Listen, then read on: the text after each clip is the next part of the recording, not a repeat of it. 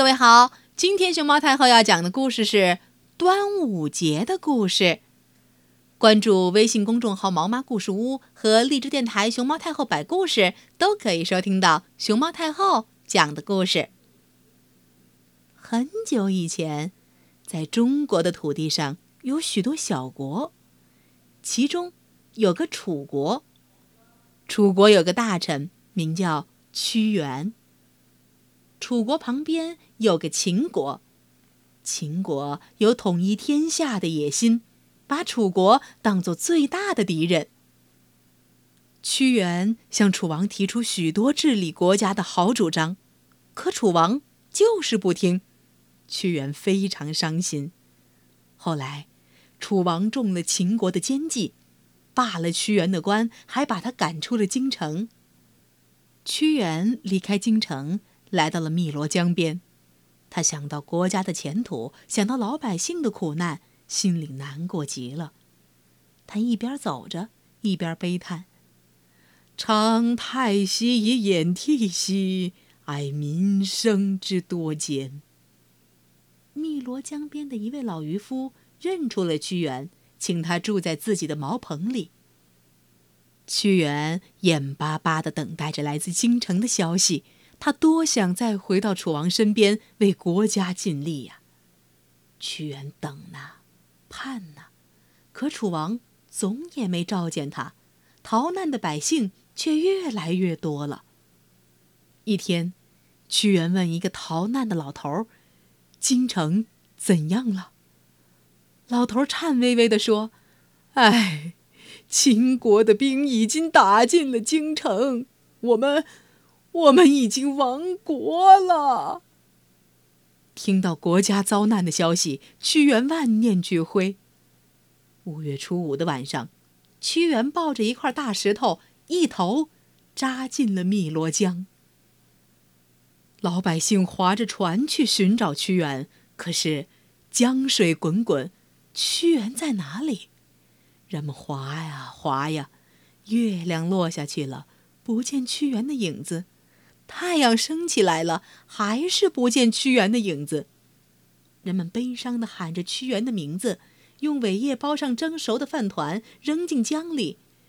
鱼儿啊，要吃就来吃我们的粮食吧，不要去伤害屈原先生的身体呀！人们悲伤地喊着屈原的名字，把雄黄酒倒进江中。毒虫啊！喝了这酒，就乖乖的醉倒吧，不要去咬屈原先生的身体呀！大家找了几天几夜，也没有找到屈原。男女老少都悲伤的哭了。为了纪念屈原，人们把他投江的五月初五这一天定为端午节。每年的这一天，人们都要吃用苇叶包成的粽子，喝雄黄酒。在南方许多地方，人们还要赛龙舟。看，江上的龙舟一只比一只威风。端午节包粽子、赛龙舟的活动，都是对屈原的纪念。屈原爱国家、爱百姓，人们永远不会忘记他。小朋友，你知道吗？端午节也叫端阳节、五月节，很多人都知道这个节日的起源和伟大的诗人屈原有关。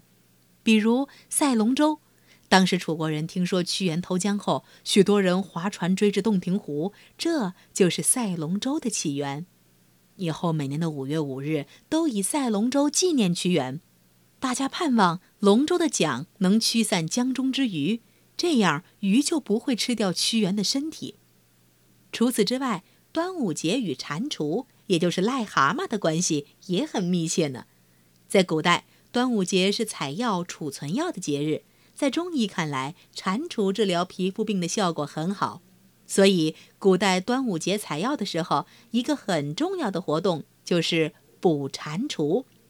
北京有句老话说：“癞蛤蟆拖不过五月五”，说的就是这个意思。说完了癞蛤蟆，再说说艾草。艾草能治很多病，被人称为中医之草。除了治病，以前的很多人家还把艾叶挂在门上，用来辟邪。现在也有很多人家把这个传统继承了下来。端午节不仅是中国人重要的节日，也是中国周边国家的重要节日。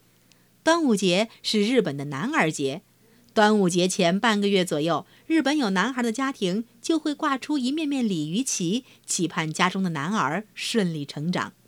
端午节的很多习俗也传到了韩国，韩国人也在这一天纪念屈原，吃粽子。